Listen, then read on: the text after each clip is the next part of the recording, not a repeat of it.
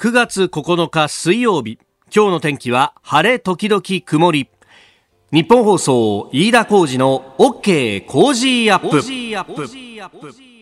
朝6時を過ぎました。おはようございます。ニッポン放送アナウンサーの飯田浩司です。おはようございます。ニッポン放送アナウンサーの新行市佳です。ニッポン放送飯田浩司の OK Cozy Up。この後8時まで生放送ですえー、先ほど上柳さんからね、えー、キーワードクイズの問題としてもありましたけれども、はい、ね、えー、これいきなり答えちゃっていいのかなっていう感じなんですが、これね、答えを、場所の名前を言わないと、うん、話も始まらないので。そうですよね。そうなんですよ。はい、あのね、えー、私、常々、あの、JR のですね、えー、総武線の両国駅で、えー、いろいろと、あの、アナウンスの仕事などをさせていただいてるんですけれども、いや今日はですね、あの、新聞をペラペラっとめくっていて、各紙の、あの、東京面、ね。えー、地方欄のところにいやあの写真入りで、ね、出ていたんですが、うん、あの第58代横綱千代の富士さんの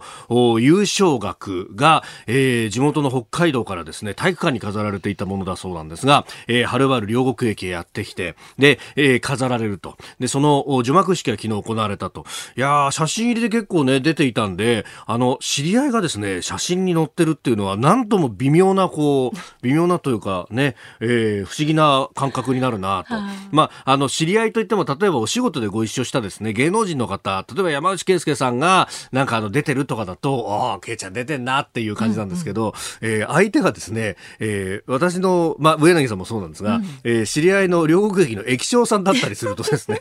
おどうしてここにっていう感じに、えー、なったりしますがそうなんですよ。あの昨日のそのお学の除幕式のところで、まあ、あの千代の富士さん、えー、2016年にお亡くなりになりりましたが、えー、そのご遺族で、えー、いらっしゃるね、えー、秋元梢さんだとか、まあね、えーと共に映っていまして、で、まあ、吉田沙保里さんがいたりとか、電撃ネットワークの南部さんがいたりとかですね、なんかすごいそうそうたるメンバーの中にいるな、という感じでありました。で、私もですね、実は昨日、あの、その両国駅に行く野暮用がありまして、新しいバージョンのアナウンスを取ろうと。いうことに。そうなんですよ。で、またね、あの、その西山駅長がですね、分厚いこう原稿を用意してですね、で、あの、いろいろまたバージョン違いで、あの、読ませていただきまして、随時これを出していくんだということですんで、え、えー、ぜひご期待いただければと。で、あの、まあ、あの、白線の内側にお下がりくださいとかね、まあ、今黄色い線か、とか、あの、混雑緩和に向けてとか、いろいろなアナウンスをする中で、うんうん、えー、あとですね、実はこの千代の富士さんの優勝額が飾られるということもあり、はい、でさらに今週末からね、えー、両国国技館で、えー、場所が始まるということもあってですね、えー、その先の19日からの4連休にこの千代の富士関の展示会をやると、まあ、あの、いうことがあってですね、それに向けてのアナウンスというのも、はい、ええー、やらせていただきました。あの、ここのブースでこんなことやってますよとか、あの、 Suica のキャンペーンもやってますんで、あ、マイナポイントもありますよ、みたいなですね。ええー、使い倒されましたね。いやもうなんか両国駅の人ですね、すっかり。両国駅の人。どっちが仕事なんだみたいな感じです。ほとんど趣味ではありますけれども、よかったらね、えー、お聞きいただければと。で、あの、そこでまあ、あの、合間合間でですね、人といろんな話もしたんですけれども、あのー、そのね、えー、アナウンス原稿の中で、えー、愛と平和と定時を守るオクレイヤーズキャンペーンと、これずっと JR 東日本がやってるキャンペーンで、あの、混雑緩和をなんとかしようと。で、特にこれ話を聞くと、あの、総武線のあの黄色い電車、各駅停車ですね。あそこの錦糸町から秋葉原の間、その間に、えー、錦糸町があって、両国、浅草橋、秋葉原というふうに並んでるんですが、ここの間ってむちゃくちゃ混むすすごい JR の東京の電車の中でも有数の混み方をしてその分ですね、まあ、あの遅れの原因になることも多いということなんでここをなんとかするっていうのでですねアナウンス原稿読ませてもらったんですがいやそうは言ってもね飯田さんやっぱりコロナがあってから本当定時運行がある意味ありがたいことに守られてるんですよと。やっぱね、テレワークだったりとかも含めて、お客さん乗る人っての数っていうのが、やっぱ少し減るだけでも、だいぶこう、列車の運行にはね、えー、いろいろ左右するそうだっていう話があって、で、あの、今日朝、新聞を見てたりとか、まあ、昨日のね、えー、経済指標なんかを見ても、ああ、なるほどと思ったのが、まあ、あの、GDP が、あ下方修正されたという4、6月期の GDP。まあ、これは、え、えー、もうご、ご案内の通り、4月、そして5月のね、半ばぐらいまで緊急事態宣言もあったんで、経済が止まっていたからということもあるんですが、えー、それからですね、あの、家計調査が昨日7月分が出まして、で、それを見ると、6月でちょっと上がったのがまた下がったというのがあって、まあ、7月はね、当然、あの、まあ、いわゆるコロナのこの第2波と呼べるものなのか、まあ、感染者が非常に増えた。特に7月の末をピークにして増えたっていうのがありましたんで、まあ、それもあって消費者の心理が相当冷え込んだのかと。まあ、そうするとですね、旅行需要だったりとかも含めて、結構鉄道会社も厳しいんですよ、今はという、こう話をされてですね。まあ、またあの、千代の富士さんのその学の除幕式があったんで、結構ですね、あの、千葉支社の偉い人が入れ替わり立ち替わり来て、で、いろんな人とこう名刺交換しながら、大体そういうね、いやー、景気どうですかって、いやー、ぼちぼちどころかわやですわっていう話をずっとしてましたが、まあ、町場の実感としてもね、なかなかこう難しいというこの日本の足元の景気、そしてこれから、えー、今日はですね、高橋洋一さんに深めていただこうと思っております。6時台からですね、え、高橋洋一さん、この後すぐ登場、アベノミクスの総括から、え、新総裁候補の経済対策というところをお話しいただこうと思っております。あなたの声を届けますリスナーズオピニオンニュースについてのご意見をお待ちしております。今朝のコメンテーターは数量政策学者の高橋洋一さんこの後6時15分頃から登場いただきます。新型コロナ対策と経済の再生両輪を回していくにはどうすればいいのか提言をいただこうと思っております。そして7時台取り上げるニュースですが自民党の総裁選。それから令和元年房総半島台風から1年と去年の台風15号ですね。南房総の石井市長と電話をつなぎます。そして新型コロナの水際対策について。アメリカ上院再開、えー、そして中国、香港に三権分立は存在しないというふうに言っていると。まあ、そのあたり、国内の弾圧、外への圧迫というところをお話しいただこうと思っております。ご意見をいただいた方の中から抽選で20人の方に番組で作ったお米、コージー米5キロをプレゼントします。ポッドキャストでお聞きのあなたにもプレゼントが当たるチャンスです。 Cozy Up の番組ホームページにプレゼント応募フォームがあります。こちらに住所やお名前、電話番号を登録してご応募ください。発送は収穫を終えた後9月下旬を予定しています。さあ、今朝はこの時間から登場。今週はコメンテーターの方々、この時間から登場いただいております。数量政策学者、高橋洋一さんです。おはようございます。おはようございます。朝早くからすいません、本当。ありがとうございます。では、えー、高橋さんにですね、今日伺っていくテーマ、新型コロナ対策と経済政策について、まずはこちらを伺います。アベノミクスと総裁候補の経済政策。えー、先々週ご登場いただいた時にはこんな展開になるとはというね、うん、感じだったんですが。あの、なんか、総裁選っていうのはあんまりもなんか盛り上がりが なんかちょっとね、なんかまあ各紙ではね、そのやってるようにすごく書いてあるけれど、なんかもうかなり見えてきちゃってるっていうのがね、だって議員のな8割が菅さんでね、あと中国用でもね、6割7割っていう話でしょ？ねこれあれですよね、選挙の話だとね、8時1秒に当確っていうレベルになっちゃうね。もう出口調査で大体すべて結果が分かってるぞっていう、ね、だってこの会社があると、ダブルスコア、トリプルスコアってレベルになっちゃうでしょ、うん、そうなりますよ、ね、ちょっと統計的に言うとね、はい、うん、やっぱりよっぽどのことがあってもひっくり返んないってレベルになっちゃうし、いや、もう試合したらもうそれは決まりっていうレベルになっちゃう。まあ、これからあと、試合するかしないかっていうね、はい、そういうレベルしかないでしょ。まあ、本来はね、うん、昨日試合が始まったっていう、この告示がされたはずなんですけれども。1回の表に十数点取っちゃってっていう感じでしょ。試合が決まってるぞ、これ。っていうのね。ねあと皆さんどうやって盛り上げるのかなと思って、実は。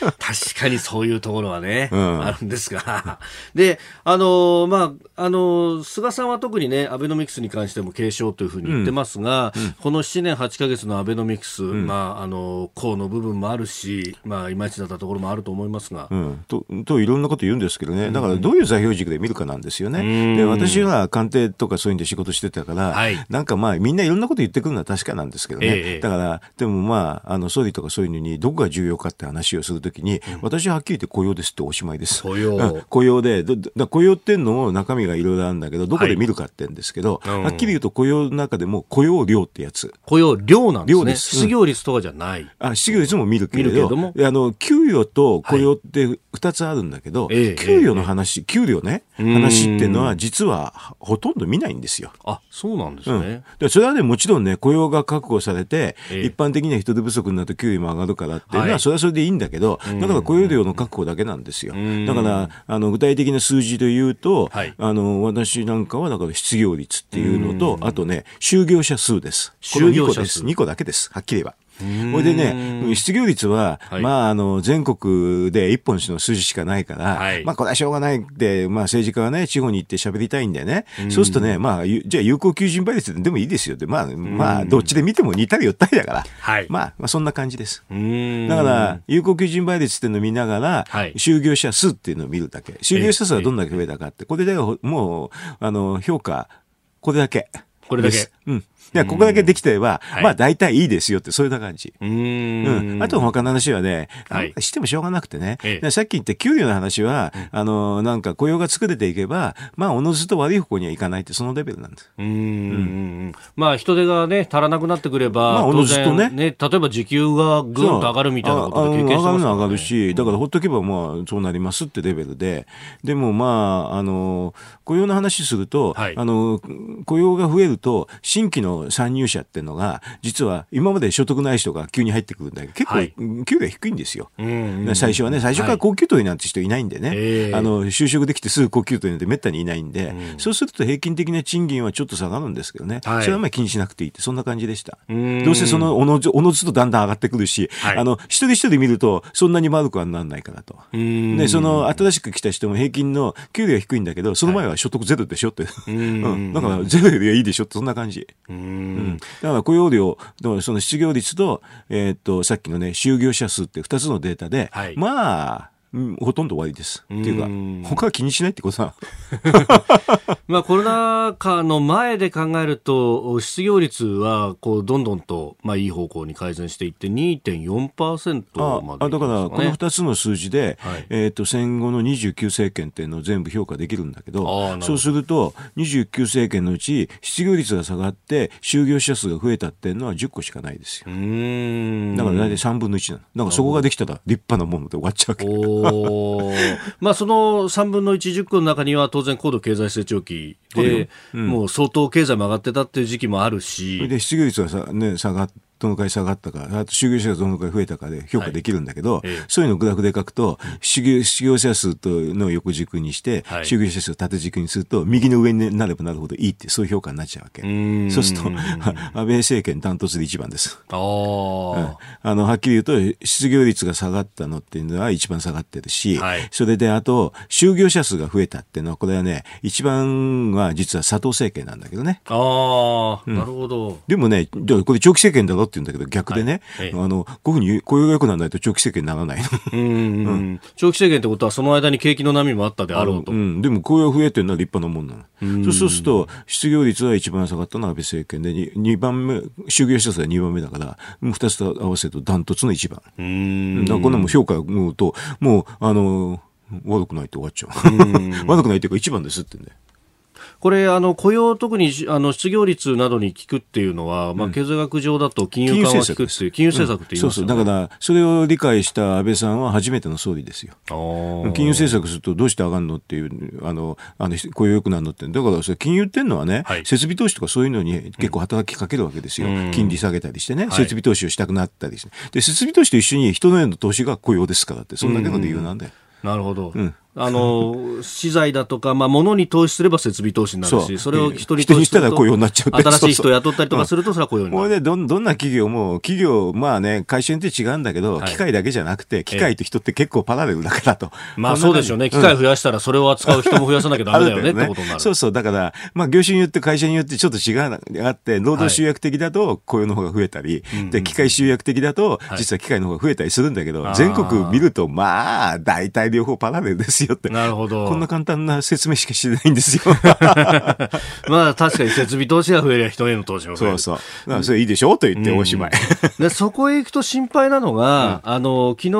ね、えー、四六の、四六月期の GDP の改定値が出ましたけど、はいえー、やっぱり法人企業統計を見て、えー、その、やっぱ設備投資の部分が減ってしまっていると。そうでしょう。で、雇用環境もあまり良くなってないっていう、まあ、コロナの両方一緒なんですよ。だからこれはコロナでしょうがないんですよね。はい、だからこれはしょうがないから、うん、あの、有効需要をっていうのを作って、はい、あの政府の方が仕事を作ったり、お金をまいて、お金をまくっていうと有効需要が増えるんですよね。はい、消費がね、あの、刺激されたりするんでしょ。うそういうふうに政府がお金をまくことによって仕事を多少作って、ておくと、今後の見通しがちょっと良くなって、それでコロナの話っていうのは、実は不確実性っていうのを結構高めて、はい、もう未知の話でしょ、だからものすごい不安になって、こういう経済活動にはマイナスなんだけど、はい、そのコロナの話を見通しよくすると、だんだんだんだんそういうのもあの見通しが出てきて、それでワクチンなんか出るとね、急に見通しが良くなったりするんですけどね、新薬ができるとかね、それでそういうのまでちょっと待つんですよ。でそういうので待っておけば、はい、まあ、あの、えっ、ー、と、1、2年すればね、まあ元に戻るかもしれないと、レベルなんで。っていうとね、リーマンショックより大きいから、経済活動は全部戻るのは3、4年なんでしょうけどね。ああ、やっぱ、これはしょうがないと。もう怒っちゃったらもうしょうがないから。だからそれはもうそんなの早くの、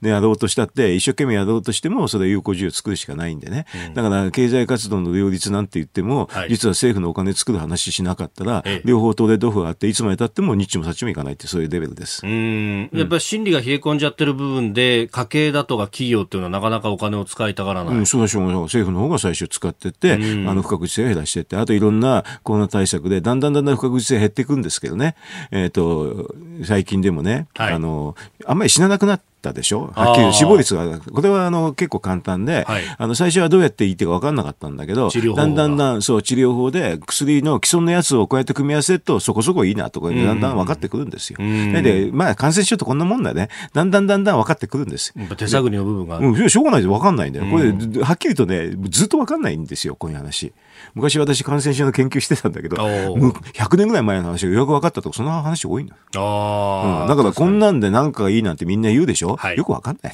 うん、まあそれも臨床で良さそうだっていうので、そ山ほどあるんだ、ね、なんとなく出てきたものを、あとどうやって理論付けするかっていうと、うん、あとはだからでも、なんかこれはちょっと効きそうだとか、この治療法が良さそうだとかいうのがだんだんだんだんじわりじわり広がってい,、くと、まあそこそこに、あのね、あの、感染者数が増えても死亡率があんまり増えないとか、そういうなってくるとちょっとずつ安心してくるんですよ。だから、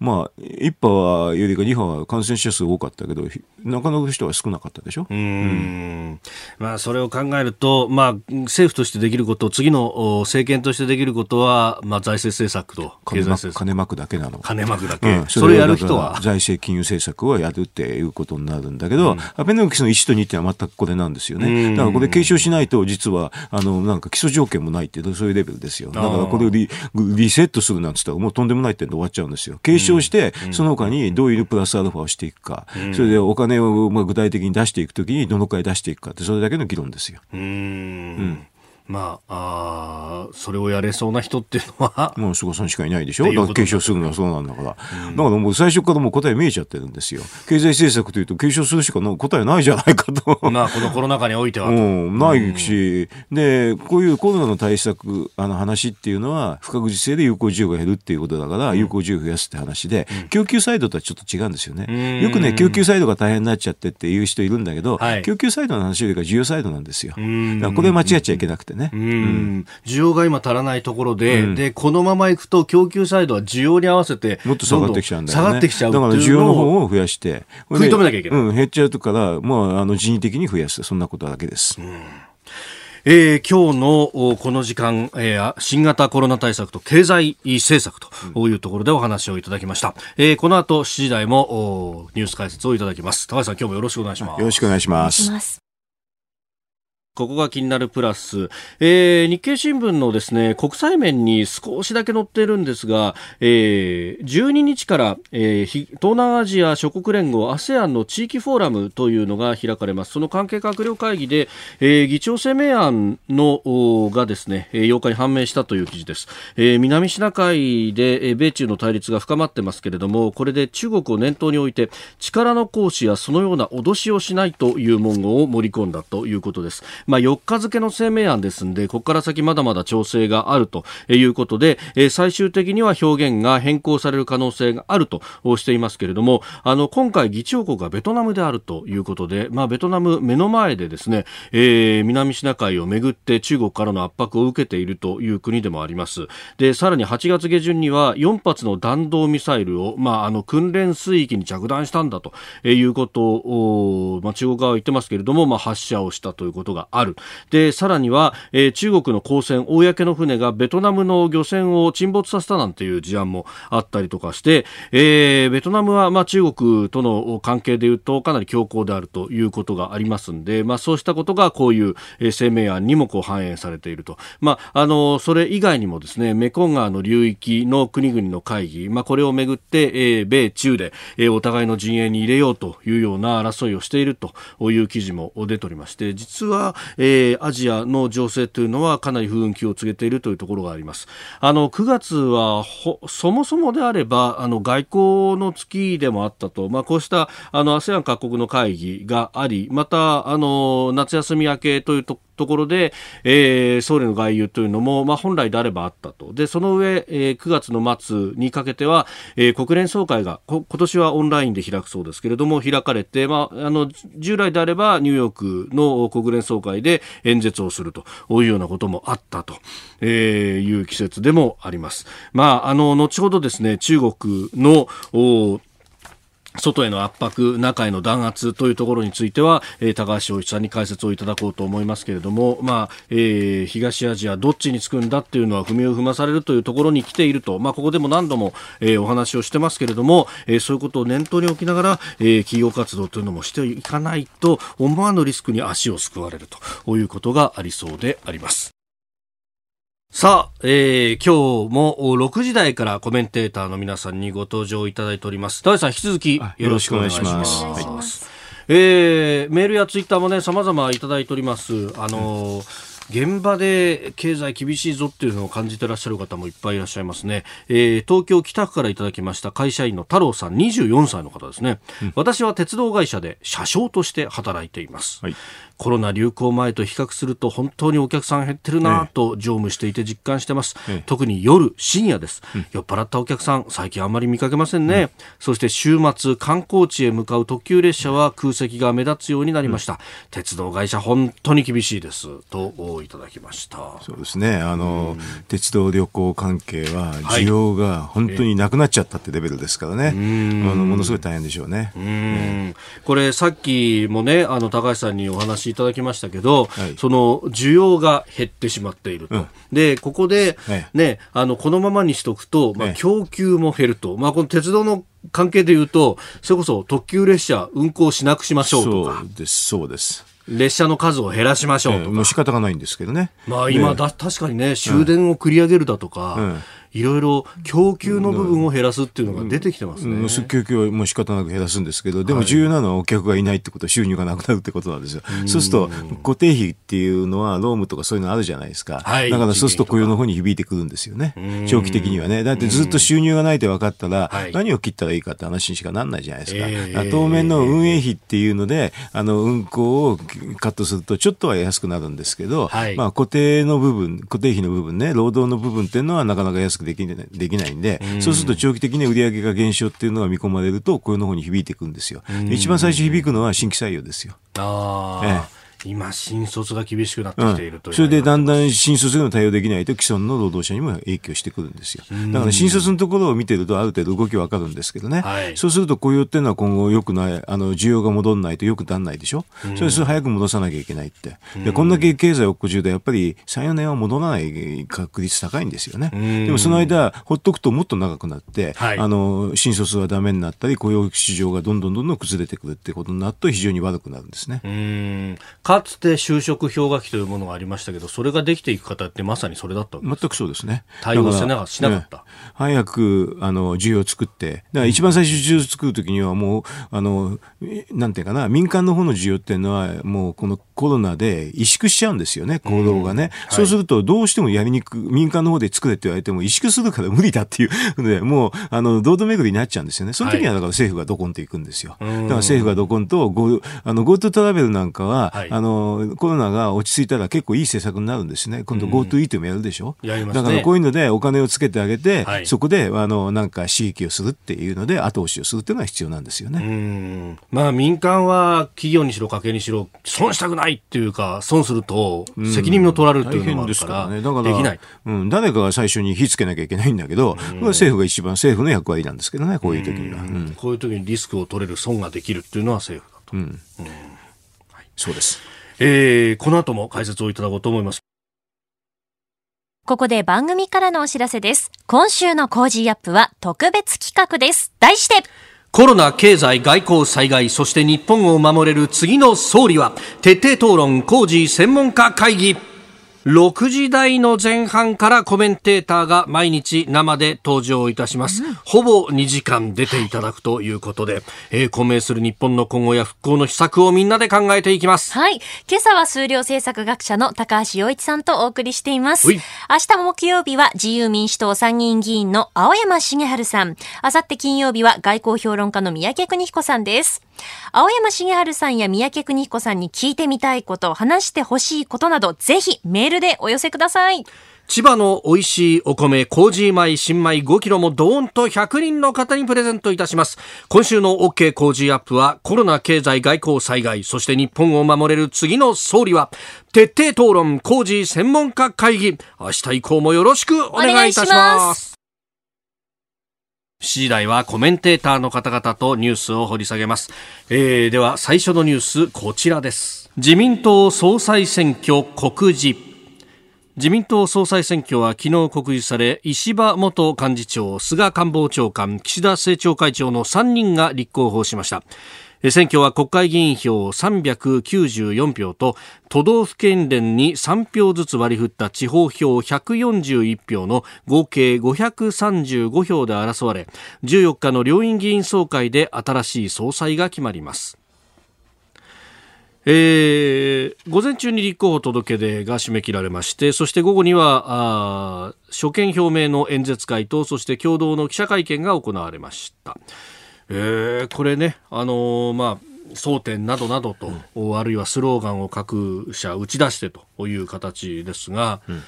まあ、あの、政策論争になるんですか？そんなニヤニヤだってもうみんなでしょ？その答えっていうかね、票読みしてね、はい、あの、国会議員票は、うん8割がそう、菅さんだとか、これで地方票だってドント方式でやればね、もうほとんど国会議員票と比例変わんないんですよ。はい、だから6割、7割菅さんですよね。そうするとね、あの答えは、まあ、菅さんがこれなんか、なんか不慮の事故とかない限りもうね、もう言っちゃうでしょ、圧勝だとそうすると、あの、話聞いててもね、はい、答えが分かってるって話はちょっとね、うん、盛り上がりが欠けちゃいますよね。うん、ねあの、1回の表にね、ね、10点取ってね、どっちが勝つんでしょうかって 中継したら大変でしょう、なかなか。いや、確かに。と、と言いながらね、あの、ツイッターであったのは、昨日の阪神がそうなんですが、初回に4点取って7対0だったのに、えー、7回、6回の裏だったかな、うん、7点取られて同点になったっていうことがあるからっていう、まあ、なかなかないですけど、ね、その、その日で言うと、1回の表に15点ぐらい取ってるんじゃないかな。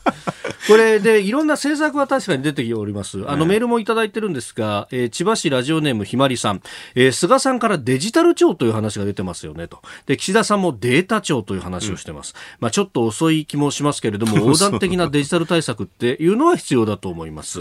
えー、10万円の給付だってもうちょっと早く配り終わってりゃ、経済効果も違ったように思えるんですが。全くその通りですね。だから、うん、あの、この番組に言ったと思いますけどね。はい、私はそういうのを結構まあ、はっきり分かってたんでね。うん、だから地方に委ねるんじゃなくて、政府小切手が一番簡単だよって言ったじゃないですか。ずっと前からね、あの、ポストに配りゃいいんだって話を あれ簡単なやり方だから、それはデジタルうまくできないの知ってるんでね。まあ言ってたんですけど、まあだから、えっ、と、デジタルでできれば、それは簡単ですよ、はっきり言うと。はい、だから、マイナンバーにして、それぞれ銀行口座にリンクすればね、すごく簡単にできますよ。はい。うん、まあ、それが、まあ理、理想形というか、一番いい形だけど、うん、まあ、今の現状でやろうとすると、政府攻撃とかは簡単だ。うん、それは、あの、前に、はい、このデジタルが行く前にアメリカのを見てるんですよね。はい、だからデジタル行く前は政府攻撃ってやってたんで、で、今最近はデジタルですよ。だからそういう意味では、日本はちょっと2週遅れか3週遅れなんですけどね。うん、でも、それでも、あの、その前のを見てたから、どういうふうにしたらいいかぐらいはは結構簡単に分かったんですけどね。でも、ちょっと地方自治体にやらせて、だってそもそも地方自治体から手紙出させて、はい、それでそれに返送させてって話でしょ。これはすごいレベルだね。で、あの、菅さんご自身は、まあ、このデジタル庁の話もそうだし、うん、あるいは、あの、厚生労働省の機構を変えようという話だとか、あるいは、あの、不妊治療の保険収載の話なんかも出てきて、これ、えー、結構本格政権じゃなきゃできない。あのね、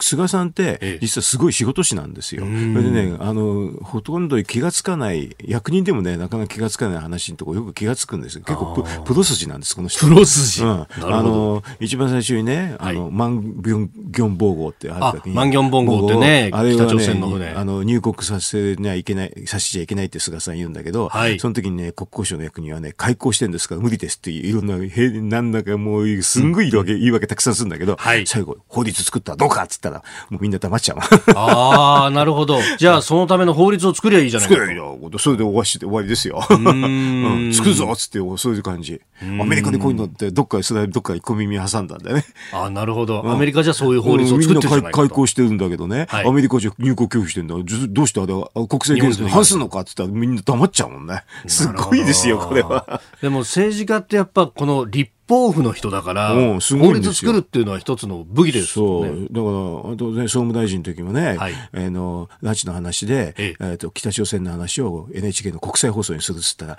放送の自由、いろんな自由、なんとかかんとかって言って、もうなんかいろんなこと言うんだけど、うん、もう聞く、それ聞いて反論もして、法律も変えちゃうって、そういうレベルなの。すごいんですよ。だから。だから結構ね、やり出すとすごくて、はい、うん、決してね、調整型じゃなくてね、あの、アイディアマントップダウンなんですよ、あの人。おなるほど、うん、だから本格的になるとすごいと思いますよ。面白そうですね。えー、自民党総裁選挙告示、まずはお送りしました。おはようニュースネットワーク取り上げるニュースはこちらです。今日、令和元年房総半島台風上陸から1年。去年の9月9日、今日発生した、えー、令和元年房総半島台風、台風15号の上陸から今日で1年となりました。10月12日に上陸した令和元年東日本台風の被害、まあ、これ台風19号と言われましたが、えー、これも含めまして現在も各地で復旧作業が続いている状況です。えー、そして今週、週末、日曜から月曜にかけてですね、えー、台風10号が非常に強い勢力で、えー、九州地方に接近し、また7月には、えー、令和2年、えー、7月豪雨、熊本県を中心に、えー、甚大な被害をもたらした集中豪雨というのもありました。えー、そして1年前の今日9月9日、え、台風15号が、え、上陸をし、そして房総半島を中心に大きな被害を出したというところであります。で、この時間はですね、番組何度もご出演いただいてます、被害の大きかった千葉県南房総市の石井豊市長に電話をつなぎまして、1年が過ぎた南房総市の現状などについて伺ってまいります。すでに電話がつながっています。石井市長おはようございます。あおはようございます。朝からありがとうございます。いえいえ、よろしくお願いします。よろしくお願いします。さあ、市長、あれから1年が経ちました。今の状況をご覧になってていかがですか？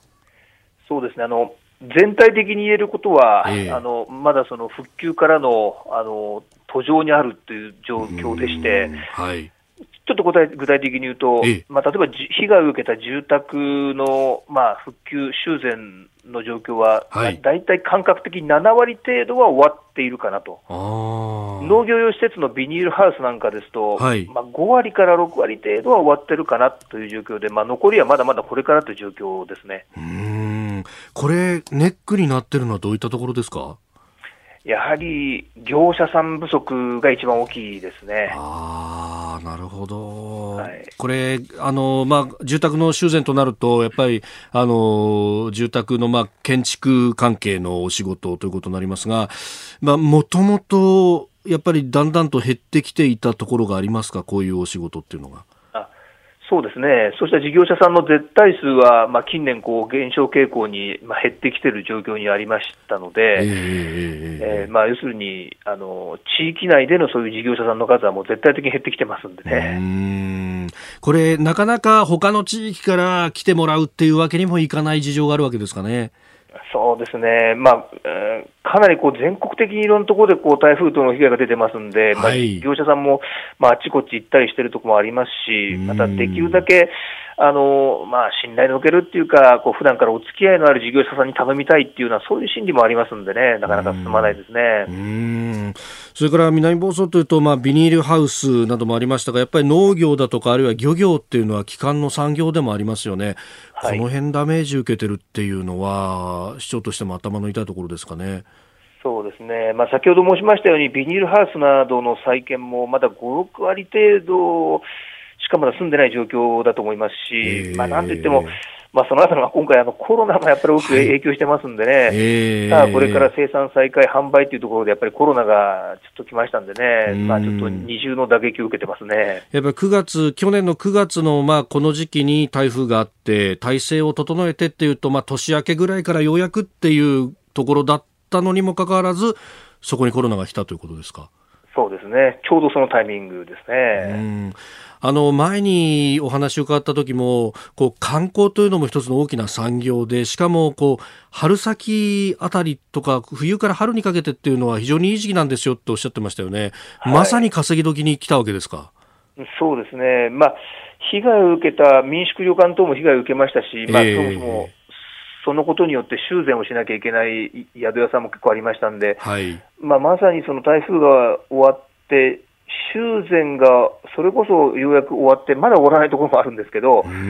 さあ、これから再開だというところでのコロナになりましたんでね。うんこれがなんとか収束道つかないことにはっていうところですもんね。そうですね。はい、それから、まあ、各地でこう台風の被害というのもありますが、この去年の台風15号の場合は電力というものが一つのキーワードになりましたよね、はい、あのなかなかこれ復旧しなかったというところその後の対策などというのは何かされたんですか？あの先月、あのまあ、東京電力さんと、はい、あの協定を結ばせていただきまして、えええ、あのまあ、要は、えー、倒木等で、はい、えー、要するにでで電力を復旧するためのこのさ作業者が思ったようにあの入っていけないとか、はい、そういう状況もあって、えー、でその倒木したあの倒木したもののその処理っていうのは、例えばその道路が市道であった場合には、うんうんうん、その市道管理者が片付けるとか、県道だった場合には県道管理者が片付けるとか、はい、東京電力さんが自らそうした倒木類を撤去するってことが、こう役割分担上できないような、ちょっとや面倒くさいようなあの状況になってたもんですから、権利関係で難しいんですね、そういうことが。あるんですね。ですからもう、東京電力さんの作業者がどんどんどんどんこうあの自発的に自前であの行った先でそういった処理ができるし、またそれその処理にかかった経費を後から自治体の方で持ちましょうというような形で、なるほど、なるほど、えー、作業がスムーズに進むような、そんな協定も結ばせていただきましたね。それも、その平時であればわからないことが、あの有事の時に、あこんなところで法律だとかの壁があるんだってことに、改めて気づかされたわけですね、これは。そうそうですね、そうですね。でも市長、これって、その南房総市に特有なもんではなくて、全国津々浦々の市町市区町村で必ずぶち当たる問題ですよね。えー、そうですねあのどこでも多分災害時にボトルネックになるような困る問題っていうのは共通してると思いますね、えー、これ、例えばその法律、要するに国の対策だったりとか、あるいはもっと攻撃で県でとか、そういう対応って、包括的に本当はやった方がいいことですよね、これ。そうですね。あの今申し上げたような倒木の撤去などは、まあ、法律までいじらなくても、まあ、市町村と、まあ、事業者さんとの協定でもできる範囲なので、まあ、法律まではうんぬんではないんですけども、まあ、確かにその被災した住宅の支援制度などは、まあ、まだまだ法律そのものも少しあの緩和するとか、充実するとか、そういう必要性があるものもきっとあるんじゃないかと思いますねでもお話伺ってると、やっぱそうやって協定とかっていうのをこう事前にやっておくことで、何かあったときにスムーズになるってことが、いろんなところで見えてくるんですね。そうですね、まさにその通りですね。うんこれ、まあ、あの全国で、まあ、今年もおそらくどこかでまた被害が起こる可能性があると思います。備えておくべきこと、まあ、あの、細かいことも結構ですが、えー、市長、お気づきになる点などありますでしょうか？あのまあ、私どもの地域では、まあ、昨年の災害後の、まあ、その教訓の中では、えー、やはりあの、まあ、通信手段が、まあ、あらゆる通信あの手段が、はい、まあ、途絶してしまって使えなかったっていうのが一番大きかったので、えー、まあ、対応としては、まあ、いろいろ検討したんですけども、もう最終的にやはりこう、衛星電話、衛星無線がやはりこう連絡取りに一番有効ですので、あのまあ、市内結構広い。わけなんですけど、大体こう、偏在なく40箇所ぐらいに、まあ、衛星電話ですとか、あるいは衛星無線ですとか、はい、まあ、そんなものを配備して、ですね、えー、あのいざとなった時には、しっかりとあちこちの連絡、状況が把握できるし、連絡が取れると、まあ、そんなような体制を取りましたね。なるほど、まず情報が集まってこないと、何対策していいかっていうのもできないわけですもんね。そうですね。はい。なるほど、わかりました。えー、市長、本当朝早くからどうもありがとうございました。あ、いえいえ。え、えー、今後も復興を願っておりますし、また、あの、南房総行って応援したいと思います。ありがとうございました。はい、ぜひよろしくお願いします。ありがとうございます。えー、南房総市の石井市長にお話を伺いました。高橋さんやっぱいろいろこの権利関係とかも含めて、うん、あれ確かあの倒木の処理も環境省とかとも話し合ってどうするみたいなのが結構最初大変だったっていうのも取材で聞いたんですけれども、うん、いろんなところにネックがあったりしますね。これも縦割りってことですか、そうですね。だからこういうのってあの菅政権になったらどういうふうに変わるかっていうのは興味深く見てますよね、あの要するにこういう危機対応それにあと縦割りって典型ですよね、はい、え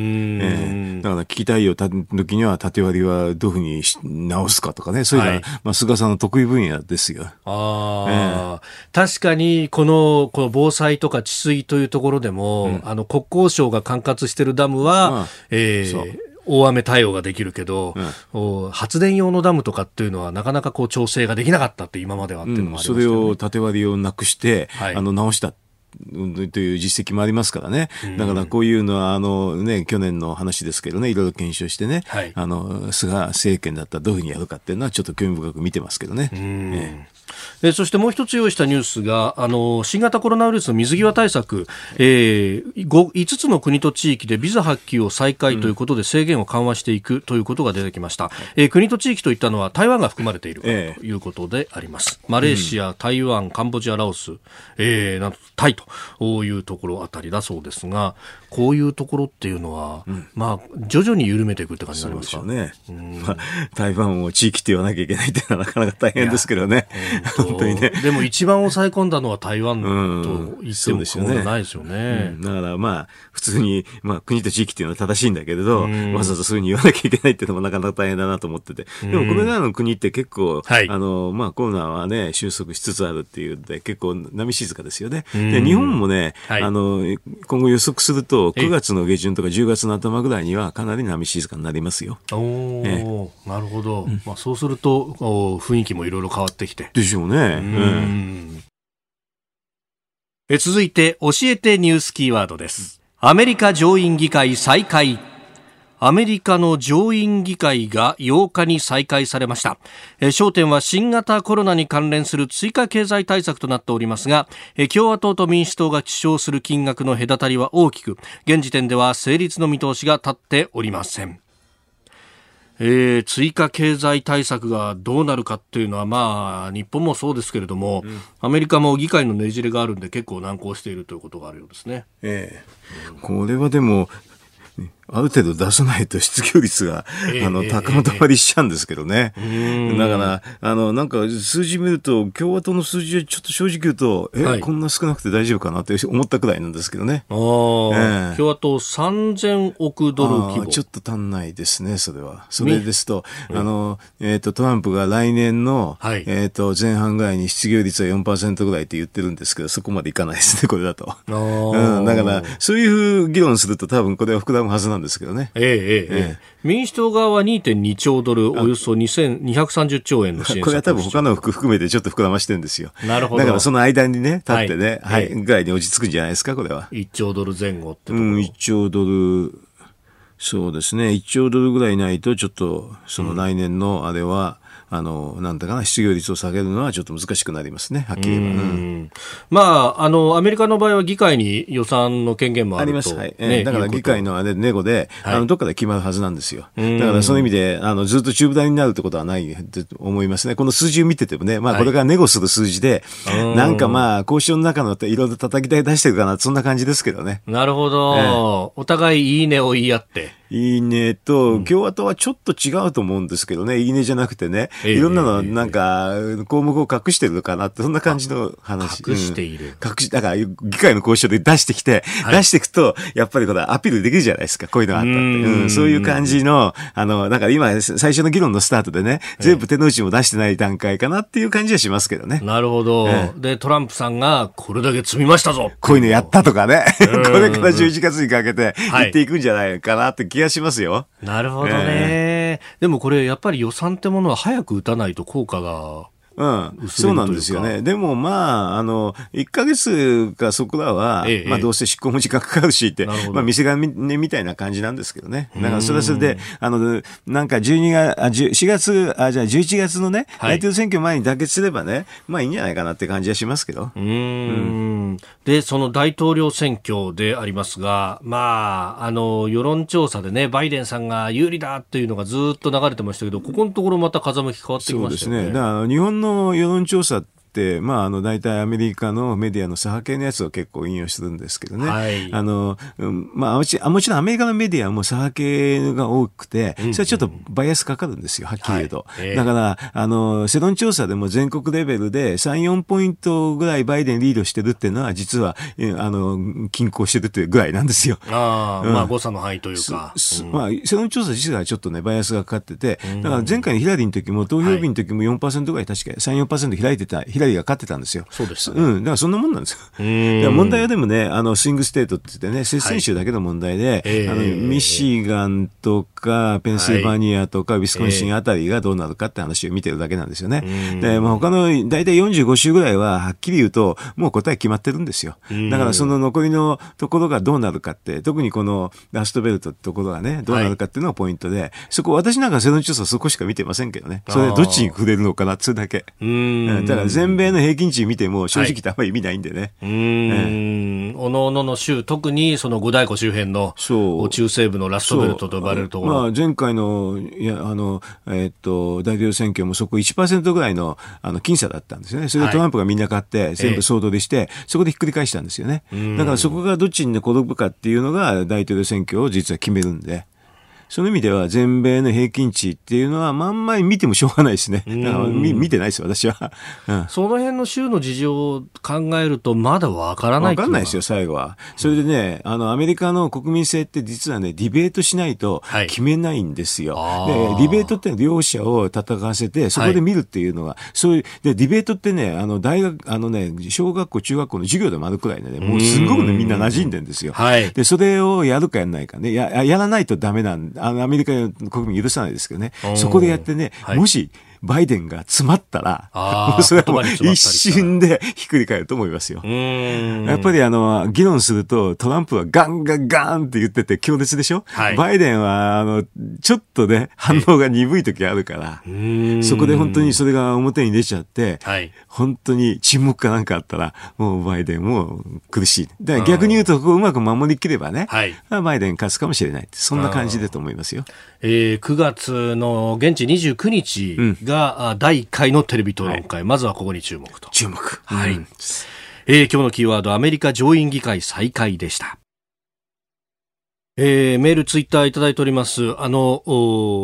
去年の台風15号から1年ということですが、えー、千葉県君津市のさくらさん37歳自営業の方、あの台風15号からもう1年経つんですね。未だに屋根にブルーシートがかかっているお宅もあるし、我が家もひびの入った窓ガラス、テープを貼ったままです。いただいた義援金1万円、修理代の補助金は2割、えー、雨漏りとカーポートの修理代でかなりの出費になって、窓ガラスは後でいいかと先延ばしにしていたら、あっという間に1年が経ってしまいました。停電の普及見込みがつかず37度を超える室温でぐったりしていた光景を思い出すために旅に何とも言えない気持ちになりますと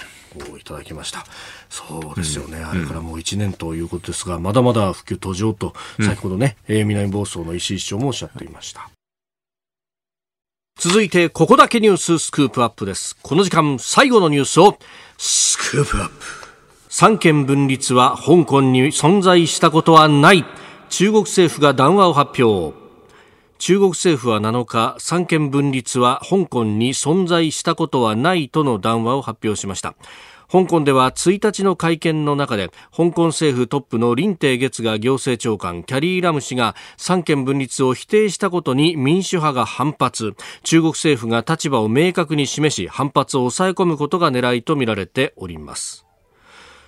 えー、談話を発表したのは中国北京政府で香港政策を担当する国務院の香港マカオ事務弁公室の報道官ということです。まあ、あの、香港は行政が指導していくという形で三権分立はないんだというふうに、まあ、もともとこの行政長官も9月の1日に言ったし、で、それをまあ、中国政府側も裏付けたということでしょうかね。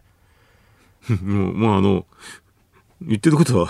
正しいと思いますよ。ああ、そういうもんですかっていう。とこ意味で。もうちょっと正確に言うと、行政が上回るで、その上に共産党がいるっていうのは正しいんだけど。ああ、そうですね。中国全体の、そうそう、うん、構図からしたらそういうことあの、憲法とか、はい、あの、軍隊の上に共産党がいて、うん、その指導に全て従うから、うん、三権分立も何もなないでしょって言ったら、それはそうです。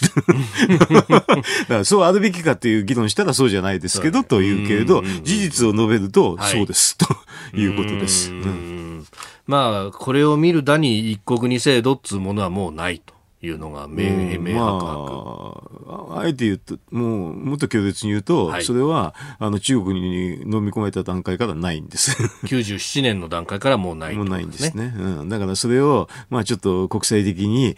なんか嘘ついたか、国際的社会が勘違いしたかっていうレベルかもしれないですよね。冷酷に話すると中国は共産党で、あの、の支配で、その共産党の下に憲法があるっていう。うん、それでその下に行政政府があって、はい、その下に、なんだ、この、えっ、ー、と、えっ、と、司法とかそういうのがあるって、そういうふうな、はい、はっきり言ってすごくわかりやすい構造なんですよね。うんうんうん。完全トップダウン。そうそうそう。あの、共産党が全てを決められると。はい。うん。だから法律の解釈も全部あれだし、憲法すら共産党の下にあるから。うん,、うん。それはでもそういう制度だから。はい。うん。いいか悪いかっていう話したら、私はそれは嫌ですと、あの、それはとんでもないと思うけれど、はい。で、制度としてはそうですよ。だからその意味でこの三権分立が香港に存在したことはないって正しいこと言ってるんだよね。その見解には沿っているということですね。そうです。だから、それはそうじゃいけないだろうっていうのが民主化の話だけど、はい、私もそうそうじゃいけないだろうはわかりますけれど、えー、でも香港は、あの、中国に入った段階で、実は三権分立はなかったと思いますよ。うん。うん、で、まあ、これ、まあ、香港に関してももう今までは少し隠していたけれどももはやあからさまに抑え込みにかかった。うん、それであの国家安全法なんかは実は域外適用するってんで、これも要するに明快で、あの域外適用するっていうのは今ここで私が香港政府の批判してんだけど法律違反ですから、はい、これが中国の法律には我々違反してしまうたまたま日本と本中国は香港で犯人引き渡し条約がないから、はい、私があの連れて行かれないってだけですから、だから私が仮に香港に行ったら逮捕されても不思議じゃないんですよ。うん。まあ実際に本当それに近いようなことが起こっていて、昨日あのオーストラリアの記者2人が、うん、えー、まあ、あ本国に帰ったと、まあ、これ、うん、あの事情聴取を求められていて、うん、そして、えー、領事館や大使館に避難をしていたというような話、まあ、それ香港にいるからなんですよ、まあ、香港にいれば、合にいれば合に従えて、これも国際原則なんですけどね、はい、そしたら香港にいたら、あのどんなひどい法律でも文句は言いにくいんですよ。うんまあ、あの国内に関してはそうし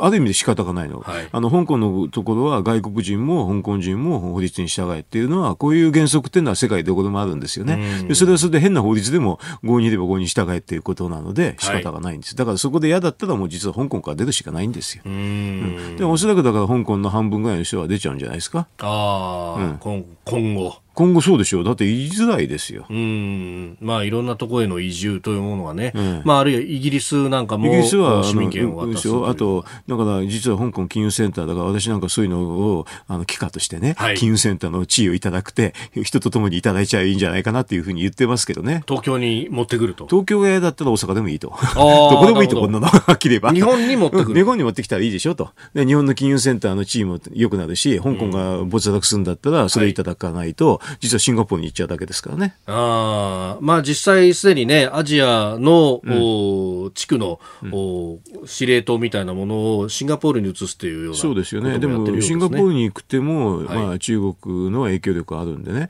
日本は、あの、なんか売りとしては、日本の売りとしてはね、中国の影響力がないですって言っちゃえばいいんですよ。うん、ね、で、まあ自由,、ね、自由で構成を、それで、の元にあると。ははい背後に大きな日本経済もあるとかね、言ってね、シンガポールよりはるかにでかいのがありますよって言うんですよ。でそしたら日本は、あの、東京はそれまでシンガポールとかあの香港に比べて金融センターの地位が高かったんですけどね。だからそれを戻すっていいチャンスですよね。で東京でダメだったら大阪でも結構ですと。どこでもいいと。日本だったらどこでもいいんじゃないですか。うんで、あの、中国は、あの、うちに対してはものすごくこう、弾圧をするということをやりながら、うん、えー、外に対しては、こう、かなりプレッシャーをかけてきていると、えー、あの、中国とインドの国境で威嚇射撃があったという報道もあり、また南シナ海だとか、尖閣だとか、もう手当たり次第みたいなことですね。もう、もう隣国全部ってことですよね。うん、で、もともとあの中国の中で、あの、革新的利益でコアインタレストってのがあって、はい、それは何かっていうと、ウイグルと、あとチベット、うんはい、それとあと南シナ海、うん、香港、それとあと台湾と尖閣なんですよね。だから、あの、南シナ海で起こっているような話っていうのは、はい、次には台湾とあの尖閣に来るんですよ。それで、台湾にすぐ来るのは難しいから、すぐには次には尖閣に来るんですよ。うん、だから香港の話なんかはもうすでに革新的利益だったから、はい、もうすでにあのもうこの二制度、一国二制度を否定するっていう意味で完全にも取り組まれて、はい、あの中国にとってはこれはもう処理案件、処理済み案件ですよね。で、ウイグル、チベットもかなり処理済み案件。はい、これで南シナ海も処理済み案件ですよ、はっきり言えば。だから最近あのちょっとベトナムかなんかが、あの、やっぱりあんまりもう横暴だしひどいっていうんで言ってると思いますけどね、中国としてはもうね、処理済み案件ですよ。なんてそれオバマがあの時にあんまり口で手出し、ってか、言わなかったら、もう国際社会言わなかったら、もう既得権の勝ちですから。まあ、あの、南シナ海のパラセルやスプラトリというところで、埋め立てが始まった、あの時に。やらないとダメですよ。あれとじゃあオバマ政権うん、その時やんなかったらもう、いや、あの、あいいのねって形になるんです。高校の自由作戦というものをオバマ政権の後期に始めました。軍軍艦を出したけれどももうその時には固まっちゃってた、うん、4年前にあれですよ。あの仲裁裁判所でいろいろ話があったでしょ。あの時はチャンスなんですけどね、ね、あの時に言わなかったらダメですよ。フィリピンと中国が争った仲裁裁の、うん、裁判では、えー、フィリピンの主張が全面的に通ってあれは岩だと、どんなに埋め立てだって岩なんだから、領土領海なんて存在するはずがないと、その時にアメリカが実力行使って言ったらちょっと変わってたと思いますよでそれは言わなかった結構ポンペオが4年後に言ったって話でしょ？はい。4年後は遅いですよ。うん、この4年間取り戻せないですもん。うん。でも、この、なまあ、アメリカも、お4年間を取り戻そうと線がごとく、うん、一生懸命やってるの。はそれでいいんですけどね、うん、でも取り戻すのも大変ですよと、うん、これ世界中がなんかこう中国側につくんですか、それとも西側につくんですか？っていうような形、だんだんそれが鮮明になってきた、ね、それでやっぱり香港の国家安全法の域外適用は、あれは強烈ですよ。はい、でもあの要するに、中国側についたら域外適用を認めることになりますから、うんうんうん、域外適用を認めるっていうのは、自分の四国の主権を放棄するという道義ですから。はい、これはちょっともう、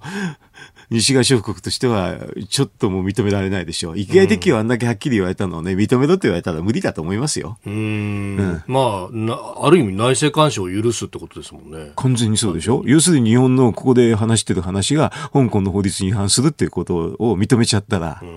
内政干渉を許すってもんでしょ？要するに、国内は試験が及ぶから、我々も安心してい。られるって言うんですけど、はい、そこに試験が及ばないっていうことになりますよね。だからあれはちょっとね、あの、中国側に立つのは難しいですよね、民主主義国では。うん。うん